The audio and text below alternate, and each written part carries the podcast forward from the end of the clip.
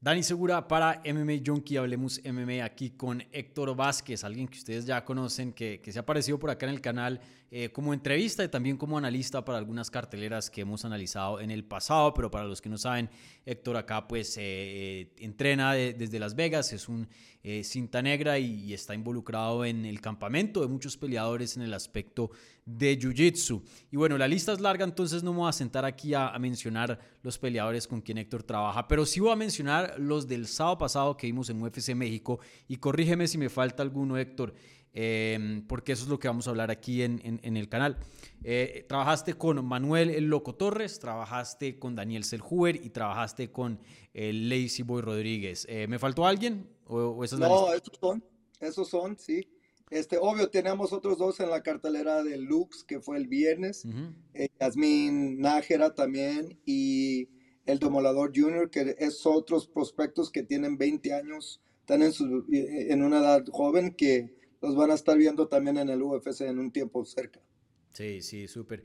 Oye, y, empecemos por acá antes de hablar de, de lo de mm, que vimos en UFC México y, el trabajo que estás haciendo con estos peleadores.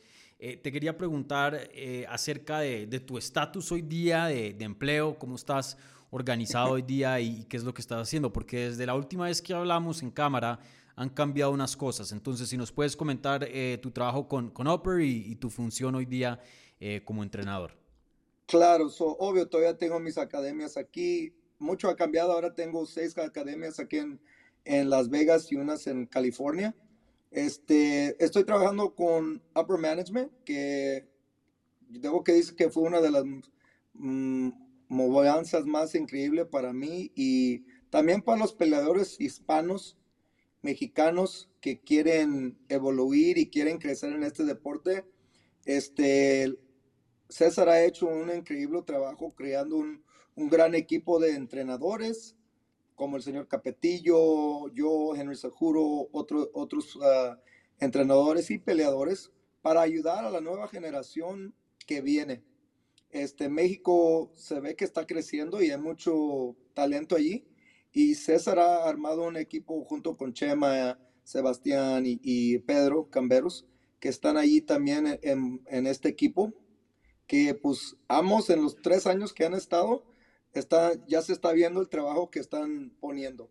Y me da gusto trabajar con ellos porque me han traído mucho talento increíble en Estados Unidos y también de Latinoamérica que me han dado la chance de trabajar con ellos y pues ahí se están dando los resultados en la cartelera de UFC México y pues me alegro que poder seguir ayudando a la nueva generación de peleadores y pues como te digo, el trabajo que ellos están dando y, y lo que están no ofreciendo, pero dándole las oportunidades que muchas empresas no dan, es increíble, la verdad.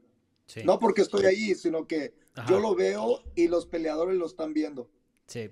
Entonces, em, todo sigue normal en cuanto al mundo del Jiu-Jitsu. Tú ahí en Las Vegas con Corina Jiu-Jitsu, tus academias. Eh, ahora lo único que, ha cambiado es que estás trabajando exclusivamente con Oper en cuanto al lado de artes marciales mixtas y ayudando a entrenar los peleadores de, de Management. ¿no? Y para los que no saben, Upper Management eh, el dueño es eh, eh, César y, bueno, probablemente el representante más grande ahí en cuanto a los peleadores es Jair Rodríguez, para, para la gente que sabe. Pero pues hay muchos otros peleadores firmados a Upper Management. Entonces, así como lo describí, es, es más o menos lo que... cómo funciona. obvio, yo nomás soy, no soy exclusivo, yo entreno cualquier persona. Es, lo, es lo que sí me gusta de, de César. Él no dicen, no, pues no son de aquí, no, no los puedes entrenar. Yo entreno, el que quiere entrenar conmigo, si viene a chambear, yo vengo a chambear también, nomás que me dé el 100%, eso no importa de qué empresa sean, nomás vengan a, a, echarle ganas. Vale, entonces si otro peleador fuera de Upper quiere trabajar contigo, eh, todo bien. Me imagino que la, la línea ahí sería si vas a pelear contra alguien con, con Upper, me imagino. Exactamente, y obvio, mucha gente no sabe, yo trabajo con Ali Abdelaziz, que es si no fuera por él, él es el que me abrió las puertas de poder trabajar con muchos de los increíbles eh, talentos que ha tenido y él sigue viniendo a mi gimnasio. Él y César tienen una buena relación y pues la verdad, no creo que eso debe que evitar que puedas trabajar con quien quiera. Y eso es una de las cosas que les digo mucho a los peleadores. ustedes tienen que enfocar en ustedes. Su manager es Julano, pero su carrera, su manager no va a estar allí para pelear por ti. Ocupas agarrar lo que mejor trabaja para ti. Si tú ocupas ese coach, no importa las relaciones que tenga con, con el management, trabaja con ellos, que es lo más importante. Ojalá, ojalá que fuera así de simple. Tú y yo sabemos que eh, en este mundo de las artes marciales mixtas hay, mucha política y, eso eh, en, todo lado. Pero pues sí, muy, chévere que ustedes estén teniendo ese, ese eh, como approach, ¿no? Ese, ese estilo a, entrenar. Oye, y, me gusta mucho lo que está haciendo Upper y es muy diferente porque tú sabes que usualmente los managers dentro de las artes marciales mixtas tienen sus peleadores y, y ellos resuelven con qué equipo entrenan. Claro, a veces ayudan un poco, pero por lo general un management no tiene como que su coaching staff que, que puede mandar a peleadores a recomendados y, y eso, un poco ah. distinto. Sí, no, no, y no nomás eso, pero tú sabes que la, eh, la, situación de un peleador que apenas va empezando no es, no es fácil. Hmm. Si se van a otro estado, deben que buscar donde, donde vivir, donde trabajar, hacer dinero para pagar la renta, no se pueden enfocar 100%. La diferencia entre Upper es que aquí en Las Vegas les dan dónde quedarse, dónde entrenar sin pagar. So, para un peleador que está empezando, qué mejor oportunidad es esa. Eh, yo no veo muchos manejadores que hacen eso, yo sé uno más que sí lo hace, pero la mayoría no les dan los recursos para que estos muchachos lleguen donde deben que llegar o donde quieren llegar. 100%, sí, y, ese aspecto es, es muy interesante. Eh, bueno, ya fuera de, lo que está pasando hoy día en tu carrera y tu involucración con pero hablemos de los resultados de, de UFC México, ¿no? Eh, porque tú tuviste la mano ahí, nosotros estuvimos hablando pues fuera de cámara eh, ahí en el media room un, momentico. empecemos con Lazy Boy, ¿no? este peleador es increíble, ¿no? ¿Tu primera vez trabajando con él para esta pelea? No, ya habíamos trabajado antes cuando estaba peleando en Lux. Este, él también eh, entrena el Extreme con todos los coches de, Extreme. Y aquí viene, hace su lucha y también su jiu-jitsu conmigo. Y pues, obvio, cortó peso. Él no está, hace mucho que había cortado el 125, pero le fue bien. Y pues, la verdad, estoy bien orgulloso de ese muchacho porque chambea mucho. Y mm. si la gente estuviera su historia, es increíble cómo ha llegado. Sí, yo, yo tengo una entrevista ahí pendiente con, con el Lazy Boy porque me gustaría eh, contar su historia, porque es una historia muy increíble, ¿no? Y, y, bueno, pues eh, em, para no entrar así mucho en detalle, pues él, el viernes de un barrio muy humilde en, México, eh, Tepito, si no estoy mal, y, y bueno, es alguien que, que de, de, vender gelatina en las calles ha llegado a UFC y es alguien que, que se ha superado mucho, ¿no? Eh, no es por generalizar, pero usualmente los peleadores que tienen este tipo de, vidas, eh, y hay muchos ejemplos, ¿no? Eh, trabajan como, como, tienen una ética de trabajo que, casi que no se puede igualar. ¿No has visto eso en, el Lazy? Sí, mijo, e, es que es bien humilde y, pues la verdad yo nunca, casi no veo el, el, eh, gente así. Obvio, otra persona que viene así en la misma situación es Brian Sucher. También vendía camarones en la playa en Puerto Vallarta. So, esas historias, yo, yo quisiera ver que muchos de los que hacen entrevistas les preguntaran cómo empezaron y, los sufrimientos mm. que pasaron para llegar donde están ahorita. Mira, ya ves también a Sucher. Está en PFL, ganando bien, patrocinado por Bud Light. Y pues con eso me da, por eso es lo que me da la pasión para ayudar a estos muchachos, porque yo sé que quieren llegar. Y, eso es grande para mí. Oye, ¿y, te sorprendió ya estando en UFC? Porque tú pues has estado en muchas esquinas de, peleas de UFC, pero no sé si a ti te sorprendió. A mí me sorprendió muchísimo cómo el público recibió a, a Lazy Boy. Yo sabía que era conocido antes de entrar a UFC, por eso llegó directamente. Eh, pero, men, desde hace mucho tiempo yo no veía que un peleador de, la, creo que era la tercera pelea de las preliminares, saliera a la arena y la arena explotara de esa manera. Tú que estuviste ahí, em, ¿cómo fue tu reacción eso? ¿Te lo esperabas o no? La verdad me lo esperaba porque él tiene muchos seguidores, mm. ¿verdad? Y, este, y es una persona que muy querida, la verdad, es muy humilde y muy, muy respetuoso y pues la verdad no, no me sorprendió. Y obvio, salió con una canción que también motiva a la gente, ¿verdad? Con, con Soy mexicano y, y esa cosa, eso también tuvo parte, pero no, Lazy tiene mucha gente que lo sigue y que lo adora. Sí. Y oye, eh, hay prospectos a veces que uno dice, este en cuatro peleas ya puede estar contendiendo por un título y vemos que hay algunos peleadores que simplemente se disparan y, llegan a ser eh, campeones muy, muy jóvenes. Hay otros que les toca hacer una, una trayectoria más larga, de pronto necesitan más desarrollo y, eso no es nada malo, ¿no? Es, cada quien tiene diferente trayectoria. ¿Tú, ¿Tú cómo ves al Lacey? ¿Te gustaría como coach tener que consiga un poco más experiencia o ya lo ves que, que se pueda afilar de pronto para cosas no, grandes? En tome su tiempo, está joven, la gente no se da cuenta que él todavía tiene mucho tiempo para llegar. Y gustaría que le, que le dieran chance de unas cuantas más y obvio, esa categoría, la 125, no es muy grande, puedes ganar 3, 4 peleas y ya estás ahí arriba. So, sí, que le dieran un poquito más tiempo para que siguiéramos trabajando y la verdad yo, así como lo veo con lo que tiene, este, va a ser campeón mundial. Sí. Y oye, eh, ya pasando la página y hablando de, del Loco Torres, pues es alguien que sabemos que guerrea, sabemos que eh, nos da knockouts espectaculares y, bueno, guerrió esa noche, pero en vez de un knockout nos dio una sumisión. Eh, me imagino que tú tuviste la mano ahí en ese resultado.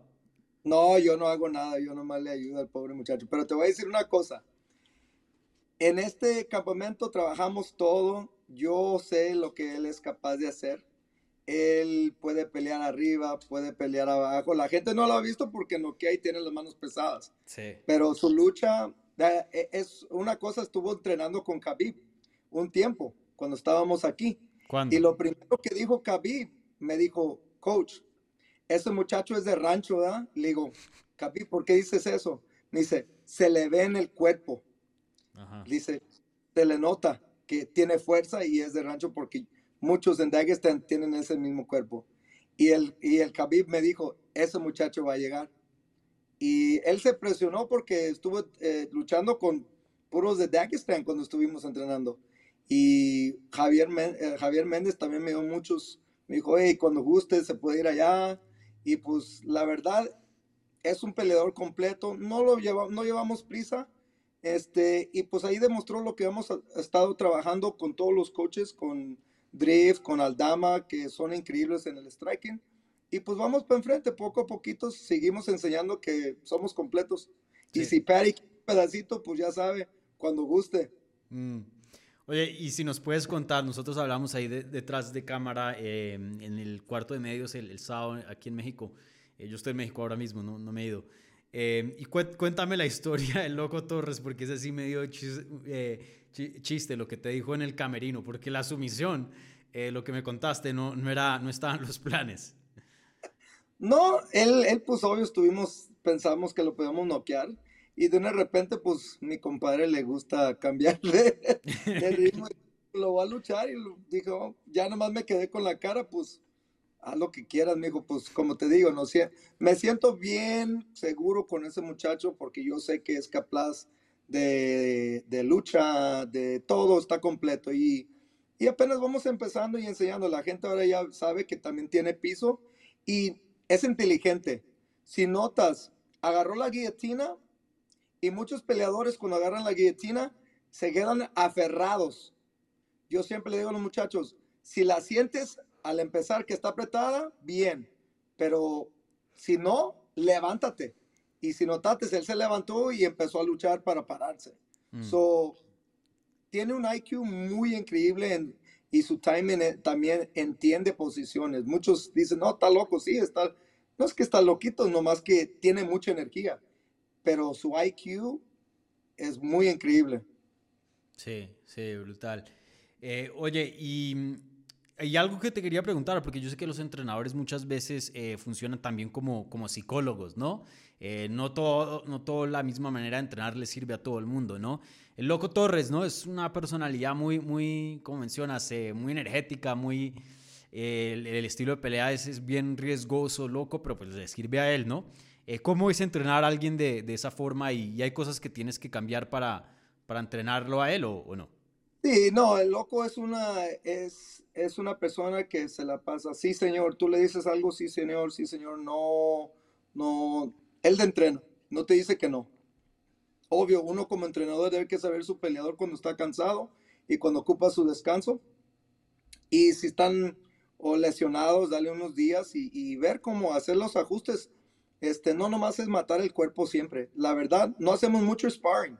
Eso es una de las cosas que hemos cambiado también con muchos de los peleadores. Eh, uno les gusta hacer mucho sparring, otros no. Loco no le gusta hacer mucho sparring. Hacemos muchos drills y específico en posiciones para lo que vamos a, a cuando vamos a, a, a, enfrentar. Pero sí hacemos poquito, pero no mucho sparring. Y por eso no puedes hacer robots en este deporte. Cada quien tiene su fuerza en diferentes lugares. Mm. Y lo más importante es escuchar tu peleador.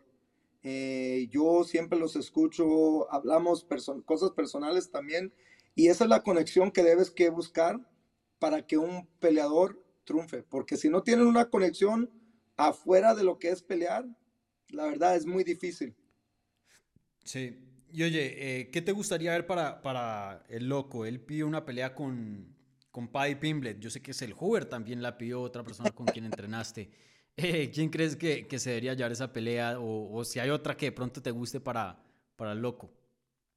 Pues hemos hablado mucho con ellos, obvio, los dos quieren pelear y los dos son alumnos míos también. Este, cualquier le toque está bien. Uh, la razón que los dos quieren es porque saben lo que pueden hacer con él y sabemos. Le han dado mis, mis mexicanos veteranos y pues ahora la nueva generación de mexicanos estamos listos para ver si es cierto, si, si aguanta. Este, eso, como te digo, el que le toque está bien, este, pero la verdad, pienso que los dos pueden finalizarlo en el, en el, los, en el pie o en el suelo. Sí. No, yo, yo, tengo los dos para ganarle a, a Paddy. Creo que eh, fue Rodrigo del Campo, un, un amigo periodista sí. que me dijo esto. Eh, Selhuber le gana a, a Paddy, ¿cierto? Pero Loco Torres lo mata. Entonces, sí, eso ya es otro, otro tipo de resultado. Sí. Eh, sí. Y oye, ya, ya hablando de, de, Daniel, oye, qué desempeño, ¿no? Eh, un peleador sazo que estamos viendo evolucionar bastante. Obviamente tra también trabaja con Eric Nixon, que es tremendo eh, entrenador, tremendo coach. De hecho, me encantaría que aprendiera español para poder entrevistarlo y traerlo al canal en español porque tiene una mente eh, súper brillante. Háblame de la evolución de, de, Daniel, porque este peleador se ve que de calidad de técnica está evolucionando de una manera brutal. Sí, amigo, pues te voy a decir una cosa. A, a mí, obvio, la gente no, no, sabe, pero yo no tengo equipo de MMA. Yo no tengo clases de MMA, todo lo hago exclusivamente uno y uno y sus compañeros que vienen y les ayudan. Yo trabajo mucho con los de Extreme Couture, con Eric. Somos, todos mis peleadores se los mando para allá, aquí en Las Vegas y allá voy a verlos hacer el sparring y me regreso y, y, ahí ponemos. Pero Eric para mí me ha enseñado tanto, yo también he aprendido mucho de Eric Nixon, este, y trabajamos bien, este, me encanta trabajar con él, me gusta su mentalidad de pensar, es de la mente abierta y pues ahí se están dando los resultados. Él ha hecho un gran uh, trabajo con Daniel, él, Capetillo, Dewey Cooper, eh, Chase, el de lucha, y pues la verdad, Daniel es una persona que no ocupas decirle que vaya a entrenar, entrena cuatro o cinco veces al día. Mm. Aquí cuando anda. Y él no para. Y él es uno de esos estudiantes que a veces le dices, hey, ya vete, porque te sigue haciendo preguntas, preguntas, hey, y esto aquí, y esto aquí. Y te, con esa clase de, de, peleadores te da gusto, te da pasión para trabajar con ellos, porque tú, tú sabes que ellos valoran tu tiempo y, y, y siempre son agradecidos. Sí. Sí, increíble el trabajo que, está haciendo eh, Daniel. Y oye, déjame te pregunto acerca de, otros resultados. Yo sé que no lo entrenaste para esta ocasión, pero has trabajado con él en el pasado y has estado en, sus esquinas. Eh, Brandon Moreno peleó en la cartelera estelar de, de, ese evento, en el evento estelar, perdón. Eh, y, y, bueno, tuvo una pelea muy reñida contra Brandon Roybal, pero termina perdiendo una decisión dividida. Eh, ¿cómo, ¿Cómo viste a Brandon? Porque pues mucho de lo que se ha hablado después del evento es que, de, y no estoy, no estoy generalizando, pero sí he visto estos, estos comentarios eh, hechos por muchas personas y, y, yo hasta cierto punto también estoy de acuerdo, pero eh, no se vio la, la, versión vintage, la versión que estamos acostumbrados de ver de Brandon Moreno? Va, obvio, yo, yo trabajé con Brandon, eh, quiero mucho ese, ese morrito, es, es una persona muy humilde, él no le gustan los problemas, él, él se gusta su chamba y, su familia. Y pues obvio, yo no, eh, la última que trabajé con él fue con la última de Figueiredo. Y este, y esa de Figueiredo fue... ¿En Brasil? Fue la última en Brasil. Sí. ¿Verdad? Y obvio ganamos, nos fue bien. Y fue la última. Este, nada, no, no, no, no tiene nada que ver con él. Es, como te digo, si él me dice, eh, profe, vamos a chambear, vamos a chambear, no pasa nada. Nomás que obvio, eh, fueron, fueron cosas afuera de lo que es de pelear. Este, y pues la verdad, lo ha visto, en esta última lo vi poquito diferente de que yo estoy en puesto. Mucha, mucha gente puede decir que al empezar, cuando entró la jaula, nunca lo ves que ande haciendo skipping así como muy, muy suelto. Mm. Siempre prende el switch y, está listo, ¿verdad? Este, eso fue algo diferente para mí, Pavelo. Nunca lo veo que vaya caminando para lado a lado cuando anda haciendo el striking. Siempre lo veo de frente. Y puede, pues, quisieron cambiar la, la estrategia. Está bien, pero no pienso que 100% fue Brandon porque él es guerrillero y él va para enfrente y tiene unas combinaciones increíbles que pues ha trabajado él con Capetillo y, Joya. Y la verdad, pues, no, es, no lo vi como siempre lo veo, ¿sí me explico? Mm, Pero el, morro, el morro es buenísimo y obvio ahorita pues la gente va a decir, no, pues digo, todos tenemos días buenos y otros tenían malos. Este, y pues la verdad todo va a depender en los ajustes que hagan este, para la siguiente. Y mm. no pasa nada, obvio, Roy Vaughn no es nada fácil. La distancia está largo, pero no me, nomás lo vi que tiraba volados y una patada. Se me hizo extraño que caminara para la derecha. Ojalá que, que hagan los ajustes. Aquí estamos para servir a cualquier persona. No, no, tiene, no tengo límites. Y pues si se da la oportunidad de vuelta, bien. Y si no, pues ¿verdad? no pasa nada. Sí. Te me cortaste ahí unos segundos, pero sí, sí escuchamos eh, la, la, gran parte de eso y creo que pues obviamente eh, entendemos eh, el mensaje. Eh, pero sí, eh, eso también yo, yo lo que decía a las personas. Esperemos a ver la próxima pelea. Creo que la próxima pelea nos va a decir bastante, ¿no? Como mencionas, cualquiera puede tener una mala noche, eh, especialmente en este deporte que pues hay tantos factores y, es tan impredecible. Oye, y, más allá de, un peleador, tú que pues has estado dentro de esta industria por mucho tiempo, alguien que obviamente tiene esa, esa sangre hispana, esa sangre mexicana, em, ¿Qué, tan chévere ha sido ver eh, el regreso de UFC a México, el PI? Eh, ¿Sí se siente como que México eh, está alistándose para algo grande? Sí, la verdad, yo hace tres, cuatro años yo dije, hey, México va a ser la siguiente, porque pues ya venimos con, con la sangre de, de, peleador en el box y venimos pues con ganas de, de triunfar y, y crecer. Eso es lo que va a hacer estos peleadores llegar más rápido donde quieren llegar. yo me alegro de estar viendo más talento salir de México y por la verdad apenas vamos empezando. Eh, México tiene mucho talento por, por venir. Eh, obvio, Upper y otras empresas tienen eh, muchos hispanos y ojalá que con el PI hagan más campeones mundiales ahí también. Mm. Sí, esa instalación, yo estoy haciendo un tour y bueno, tengo un video ahí en MMA Junkie que publicó eh, el miércoles, si lo quieren chequear y quieren ver cómo se está viendo el UFC PI en México, la verdad que increíble. Eh, bueno, eh, Héctor, para terminar, ¿tienes alguna pelea, alguna esquina en la que vas a trabajar ahora o...? Pues ahorita no, no tenemos nada hasta, yo pienso, hasta que pelee Brian Sucher en PFL. Este, pero por ahí me están diciendo noticias del loco, puede que regrese más rápido. Ah, eh, ya, vamos a ver, no, no, no, no se ha confirmado nada, no han dicho nada, pero pues a ver qué pasa, pero este, ojalá que no tengamos que esperar seis meses. Este, como te digo, estoy trabajando con unos muchachos, pero no, la verdad no, no quiero muchos peleadores. Mm. Si vienen, bien, si no, no, no pasa nada. Tenemos muchos peleadores ahorita, la nueva generación que viene, y pues ahí van a ir saliendo, la verdad. Vale, Héctor, pues muchas gracias por tu tiempo, como siempre, brother. Y, bueno, felicidades por estos resultados. La verdad que el equipo tuvo un, excelente eh, desempeño colectivo, ¿no? Ahí en México. Entonces, eh, felicidades, brother. Y, y, bueno, nos hablamos pronto. Va, mejor abrazo. Gracias.